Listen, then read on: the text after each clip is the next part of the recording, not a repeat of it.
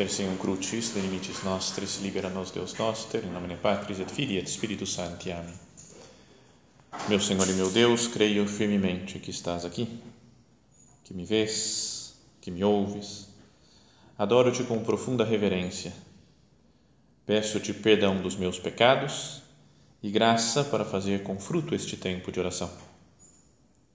Minha Mãe Imaculada, São José, meu Pai e Senhor, meu anjo da guarda, intercedei por mim.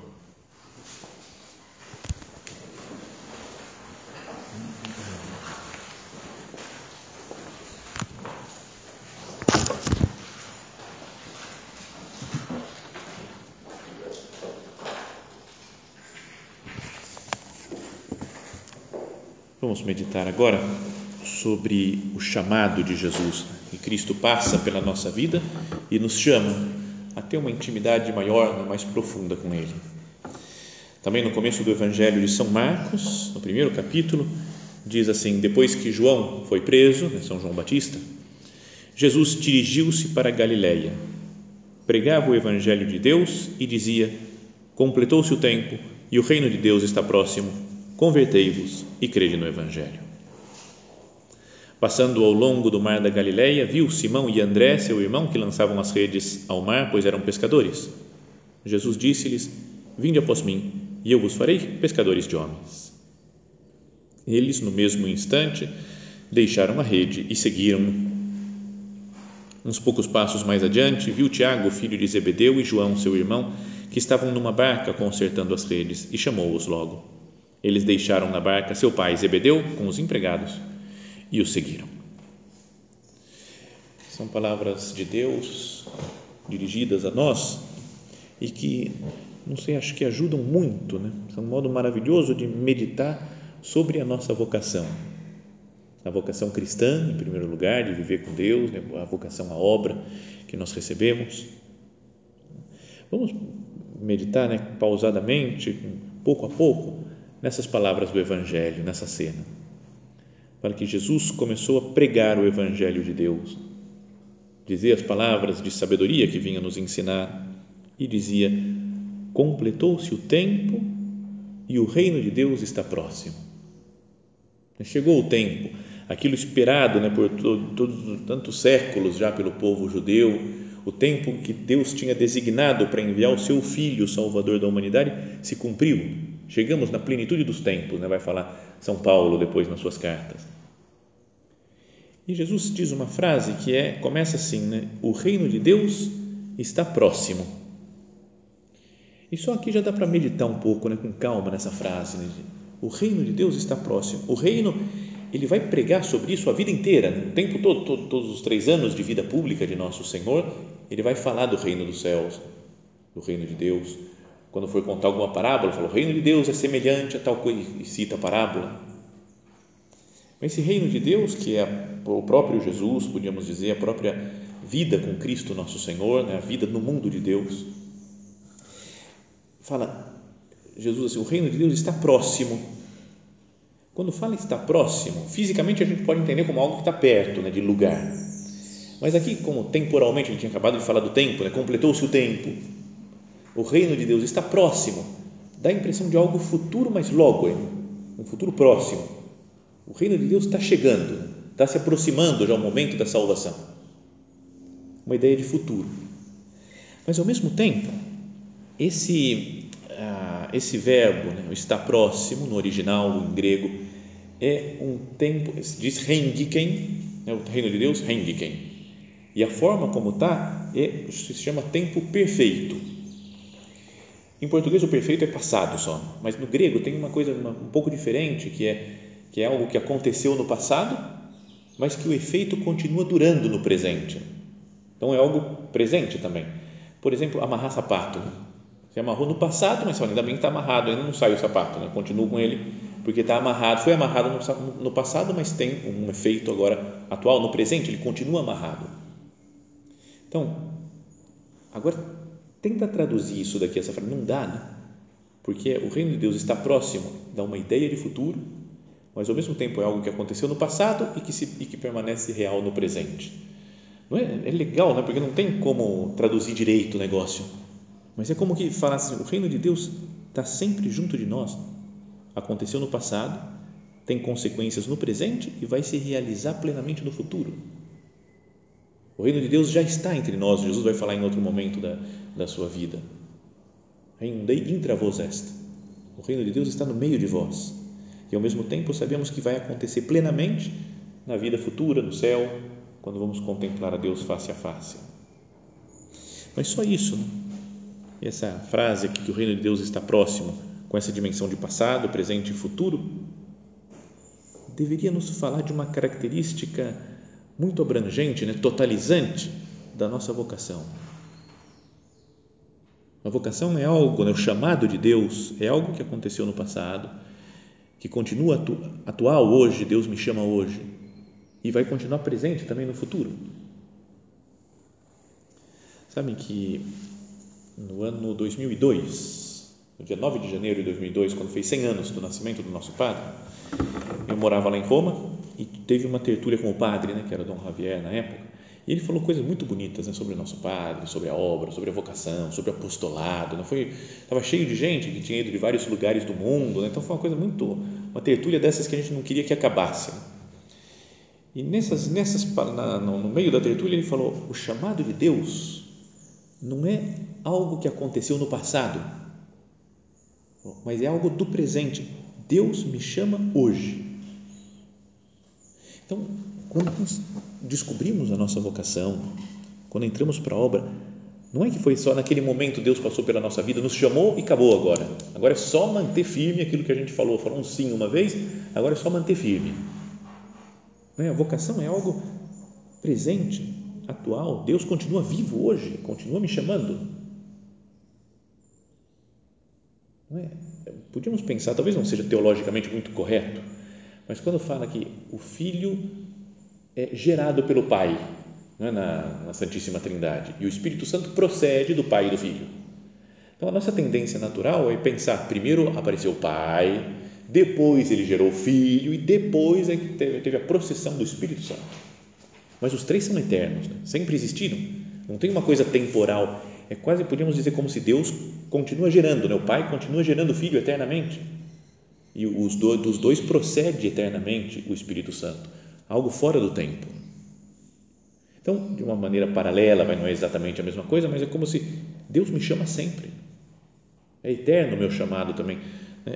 Escolheu-nos, né? fala a Sagrada Escritura, que Deus nos escolheu antes da criação do mundo para que fôssemos santos na Sua presença. Antes de tudo, ou seja, fora do tempo, Deus me escolheu. Alguns anos atrás me chamou agora hoje continua me chamando e vai chamar para sempre na minha vida. O chamado de Jesus é agora, é de hoje. Deus me chama hoje. La vita è adesso, né? tinha uma música em italiano que fala La vita è adesso, a vida é agora. Podíamos falar La vocazione è adesso também. O chamado, a vocação é hoje, agora. Né? Deus me chama. É isso sempre, já falamos outras vezes também, mas gosto de meditar nessa coisa, na ideia do como é que é o tempo para Deus, né? Esse, é como se fosse um hoje perpétuo, perene. Né? Sabe aquela. É que o que me faz pensar muito nisso, vi uma vez um cardeal na internet comentando um pouco essa ideia, mas ele falava do, do São Dimas, o bom ladrão. Sabe que lá em São José dos Campos é a única cidade do mundo, parece que a catedral é dedicada a São Dimas, Catedral de São Dimas era tinha uma matriz lá, a igreja mais importante, mais antiga, era de São José. E aí, quando começou a diocese, o normal, claro que seria que fosse a diocese, fosse a Catedral de São José, porque era o central e a cidade se chama São José dos Campos. Mas, de repente, mudou e ficou São Dimas. Dizem que até isso, o bom ladrão roubou até o título da catedral, do, que deveria ser de São José, ficou para ele. Então, o único, lugar que tem a Catedral de São Dimas. Bom, agora, Pensa na frase dele, né? Ele que pecou, tudo se, se abandona nas mãos de Deus, fala: Senhor, lembra-te de mim quando estiveres no teu reino. Nesse reino né, que abrange tudo. E Jesus fala: Hoje mesmo estarás comigo no paraíso. O perdoa, o salva, né, leva para o céu. Então, o nosso normal, acho que o natural é pensar, né, acabou de morrer, já foi para o céu no mesmo dia, não teve que passar por purgatório, por nada No mesmo dia foi, Jesus falou, hoje mesmo estarás comigo no paraíso. Então, na própria Sexta-feira Santa, quando Jesus morreu, ele morreu também o São Dimas, lá quebraram o joelho dele e está no céu com Deus. Mas daí a teologia começa a estudar, ver o que Jesus fez até ressuscitar. Então, alguns falam, ele desceu à mansão dos mortos e levou para o céu todos os justos, né? Adão, Eva, Abraão, Isaac Jacó, que estavam tudo na mansão dos mortos, e abriu as portas do paraíso no domingo da ressurreição, quando ele ressuscitou e entraram todos no céu. Mas você fala, peraí, o mundo inteiro entrou no domingo e o São Dimas estava na sexta já, dois dias antes. Você fala, cara, tem que ter tem alguma coisa errada também, aí já é ladrão demais, né? Mas não, não pode ser assim. Então, por isso, acho que o, o, hoje, que ele fala, hoje estarás comigo no paraíso, é um hoje de Deus, né? um hoje perene, eterno, que está fora do tempo. Então, dentro desse hoje eterno, né, que está fora do tempo, Deus me chama. Então, é, é contínuo chamamento, a vocação. E então Jesus fala, isso daí é o, o reino de Deus está próximo. E logo depois diz, como consequência, convertei-vos e crede no Evangelho. E talvez a tradução mais exata seria convertei-vos para começar a crer no Evangelho. Né? A conversão tem que ser para isso, para viver de fé no que Jesus está pregando, na vida nova, na boa nova que Jesus nos traz. No original também, metanoiete, né? convertei-vos, que significa, eh, vem da palavra meta-nous, que é ir além do conhecimento, não é só um, uma conversão moral. Né? Quando a gente fala, ouve esse converter, beleza, eu não posso mais pecar, tenho que melhorar minha vida, tenho que fazer isso, tenho que rezar mais, tenho que fazer mais a hora de caridade, tenho que lutar mais, trabalhar mais, ter mais virtude em geral, a gente pensa assim, mas o meta, nous, é mudar e além da, do que nós pensamos, da nossa inteligência, da nossa capacidade de, de entender. Olha, eu vou entender as coisas de um modo diferente. Eu vejo as coisas como, como Jesus vê. Como Deus vê, como Ele enxerga o mundo. Falando, eu não vou ficar mais com as minhas ideias só, mas eu vou ficar com a ideia dessa boa nova do Evangelho. Eu vou mudar o meu modo de pensar de raciocinar para raciocinar de acordo com o Evangelho. Metanoia e crede no Evangelho. Sabe que também aqui, mas é um é uma raiva minha normal só que eu tenho, assim, entre parênteses, é que todo mundo fala a metanoia, não é? Não fala metanoia, porque não, metanoia, conversão, tudo que é coisa da igreja é uma metanoia. Mas no original em grego é metanoia, o acento está no tá. Mas acho que fica mais difícil de falar metanoia. O pessoal em português mudou, ficou metanoia. E aí tem outras duas palavras que o pessoal mudou a, a sílaba também. Não sei porquê. Um é o querigma. O importante é o querigma, o anúncio. Mas em grego é querigma. Então, fala, mudaram também. Podia ser querigma, podia ser metanoia, mas mudaram para metanoia, querigma. E outra que é muito mais parecido com o português, que é agape, o amor, o pessoal falou ágape. Ficou, para que, que mudar a sílaba? Agape é super fácil de falar, né? Não tem tanta dificuldade. Tudo bem que eu querigma, metano, ia dar uma, fica uma palavra meio estranha assim. Então ficou querigma e metanoia.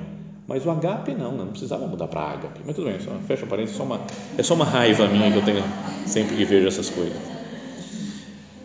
E depois então fala, né, que Jesus primeiro então ele fala isso daqui, né? é como que o chamado de Deus é perene, eterno, sempre e depois ele fala: convertei, você muda o seu modo de pensar, o seu modo de entender, de ver o mundo, para começar a ver de acordo com o Evangelho. Convertei-vos e crede no Evangelho. E depois fala: passando ao longo do mar da Galileia, viu Simão e André, seu irmão, que lançavam as redes para, pois eram pescadores, e disse-lhes: Vinde após mim, farei de vós pescadores de homens. Três verbos: passou, viu e chamou. E essa sequência de verbos, que depois vai se repetir também, né? que depois Jesus passou né, uns passos mais adiante, passou por Tiago, André, Tiago e João, viu que eles estavam lá e os chamou. Mesma coisa, a sequência é a mesma. Jesus passa pela vida de alguém, vê, olha para a pessoa, escolhe aquela pessoa e a chama. Faz isso com todos os cristãos ao longo da história da, da igreja, a história de todos os santos. A cada um dá uma vocação, um chamado né? Temos, além do chamado cristão, o chamado a, né, obra, me deu a vocação de padre, deu para vocês a vocação de esposa, a vocação matrimonial. Não é uma coisa que Deus vai chamando, passando sempre continuamente pela nossa vida, olhando para nós e nos chamando.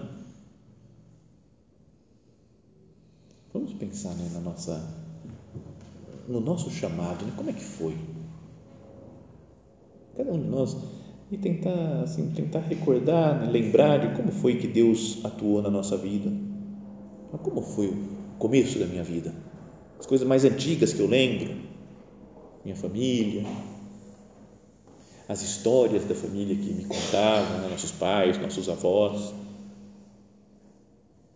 E Deus foi entrando por isso daí. Talvez já desde pequeno fomos batizados, fomos recebendo formação na igreja, fizemos a primeira comunhão.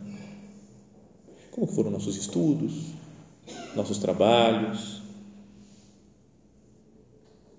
Não é um encontro com a pessoa que depois vocês casaram. Pensa em tudo como foi Deus foi preparando as coisas. Foi como foi nos levando, nos guiando para um lado ou para o outro como foi crescendo a nossa vida espiritual, quais eram as nossas virtudes, quais eram os nossos defeitos. É bonito né, voltar a pensar, né? recordar a nossa vida. Uma vez morando em Roma, lá no Colégio Romano da Santa Cruz, né, um seminário internacional da prelazia, quando fui sair de lá mudar, então o pessoal pediu, como faziam para alguns lá, parece, e falou assim: escreve a história da sua vocação. Então eu fui escrevendo, e é legal porque você fala: nossa, teve aquilo lá também. É e aí vai escrevendo mais coisas, nossa. Quando gente começa a pensar, vai lembrando de um monte de histórias e coisas, fala, como Deus parece que foi nos guiando, foi nos levando para lá, depois levando para cá, um acontecimento que parece que não tinha nada a ver e que mudou o curso da nossa vida, nos fez encontrar Deus, nos fez que nós passássemos por uma conversão. Nosso padre falava: se cada um se pusesse a contar aqui em voz alta o processo íntimo da sua vocação, todos os outros veriam que é algo divino. Foi Deus que trabalhou na, na vida de cada um de nós.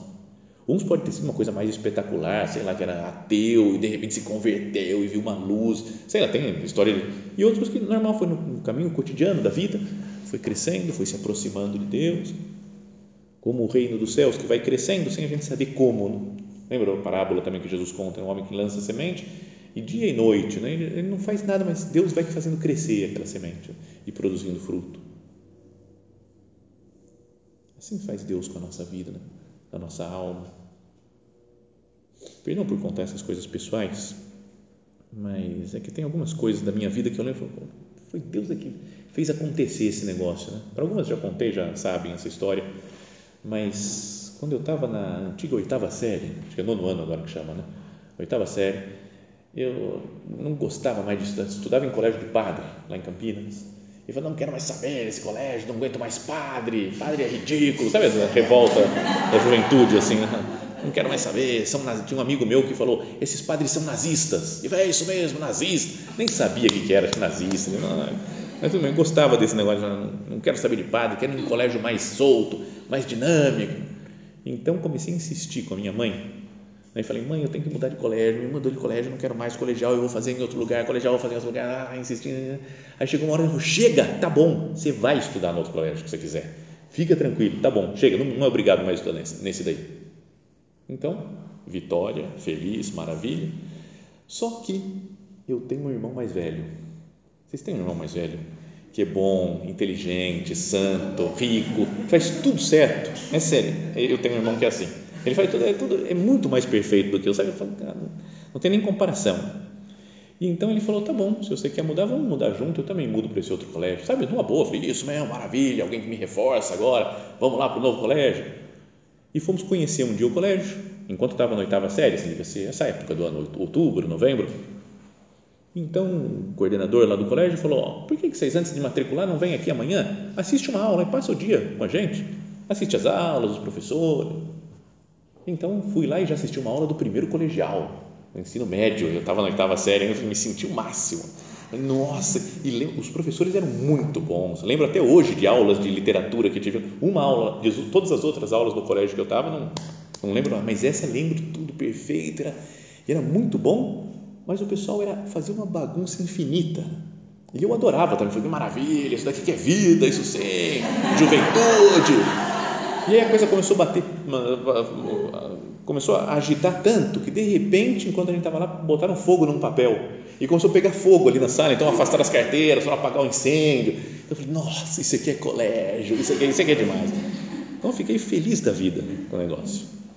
Mas meu irmão, que é perfeito, santo, etc., não gostou. Ele falou, não, muita bagunça. Voltamos para casa e falei, mãe, demais o colégio. Meu irmão falou, não, mãe, muita bagunça. Melhor a gente não mudar. E que eu passei seis meses falando, insistindo para convencer minha mãe, ele com uma frase convenceu do contrário. Ele falou: então vocês não vão mudar. Eu falei, não, mãe, não, você mentiu para mim, mãe, não pode fazer isso. Então, uma briga, discussão, não teve jeito. Ela mandou e fomos para, voltei para o mesmo colégio que eu estava.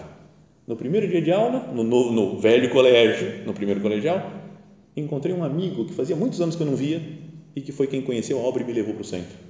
E agora eu sou padre.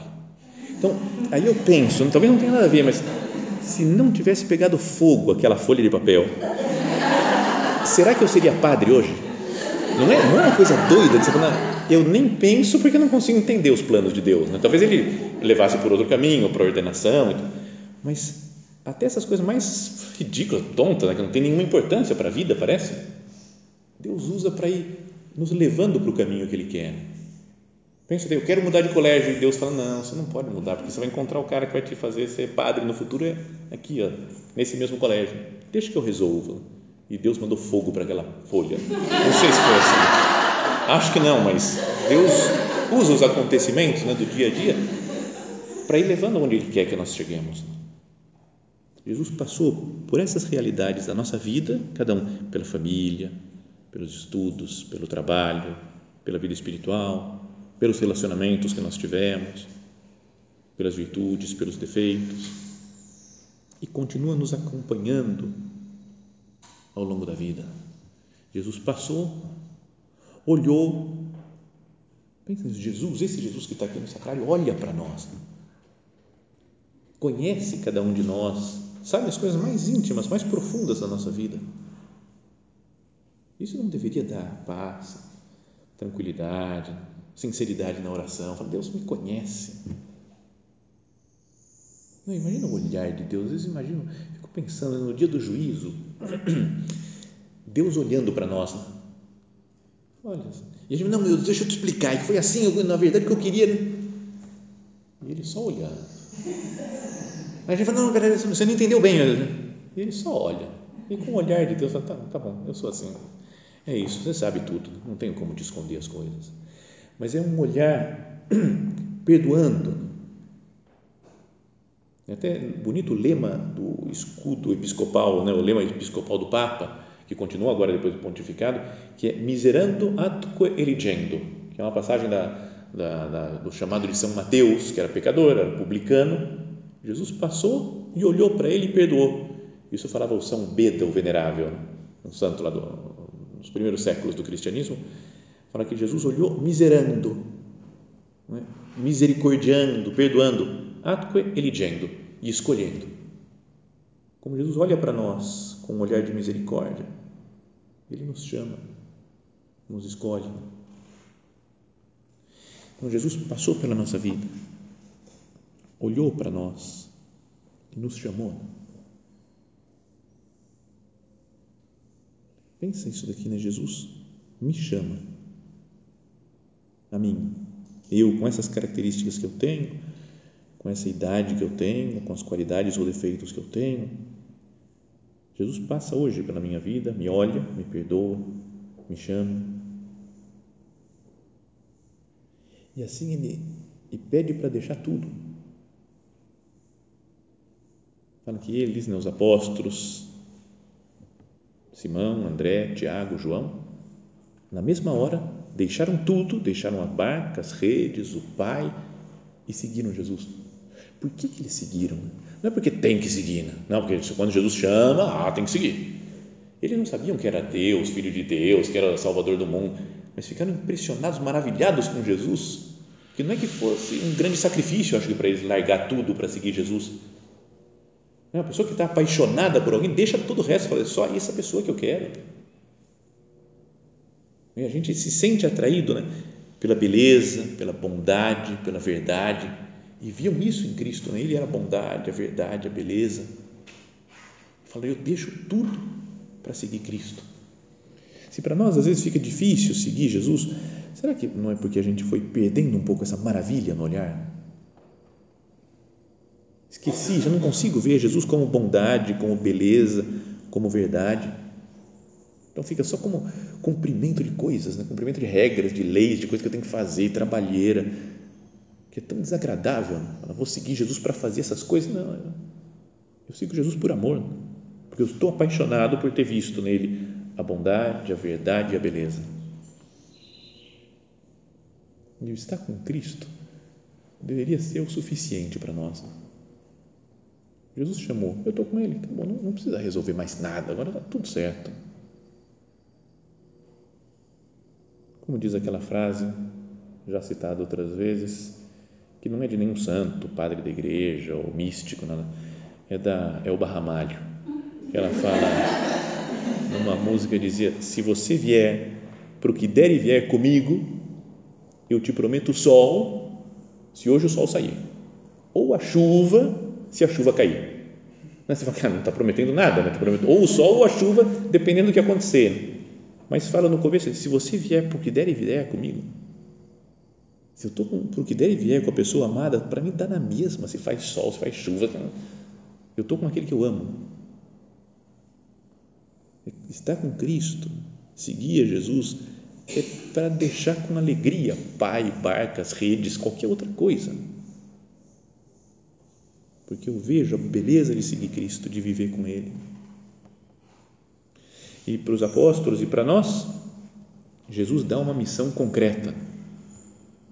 Que é, vinde após mim, então é vir com ele, seguir Jesus, imitar Jesus em tudo, e farei de vós pescadores de homens. Nos dá uma missão de ser apóstolos. Né, de buscar almas para Cristo. Eu vos farei pescadores de homens. Sabem que é, quando a gente está se formando lá para ser padre, falam que quando vai pregar para as mulheres tem que passar para o feminino as coisas. Mas é muito estranho também, né? eu não consigo fazer isso. Né? Que é, sei lá, nós todas estamos juntas aqui. Eu falo, não consigo falar um negócio, não, não, não, não vai, não tem essa.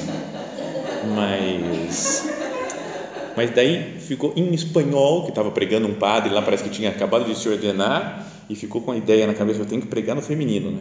Estava falando, é, venid em pos de mim, vindo após mim, e haré de vosotros pescadores de homens. E ele falou, e de vosotras pescadoras, e ele falou, de mulheres é muito forte, então, de homens. São pescadoras de homens, parecia uma, que ficou pior ainda a coisa, não? Então, então é, só porque me lembra, sempre vem à cabeça isso daqui, né, quando está pregando para as mulheres.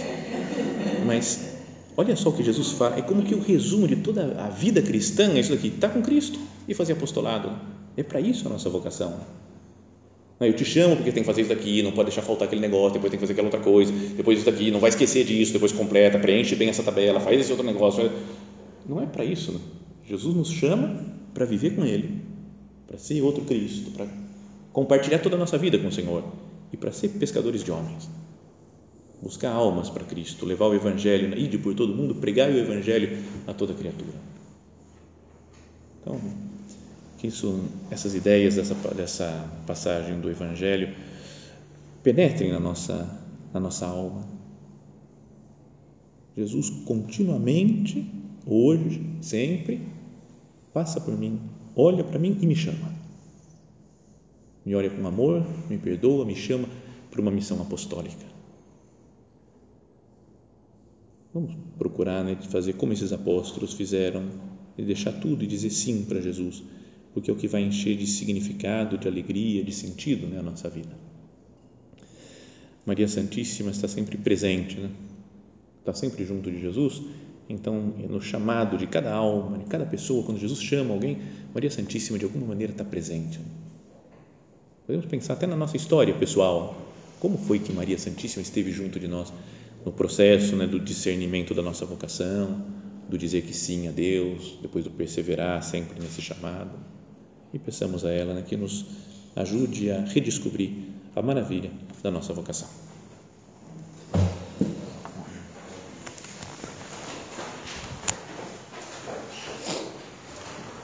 Dou-te graças, meu Deus, pelos bons propósitos, afetos e inspirações que me comunicaste nesta meditação. Peço-te ajuda para os pôr em prática.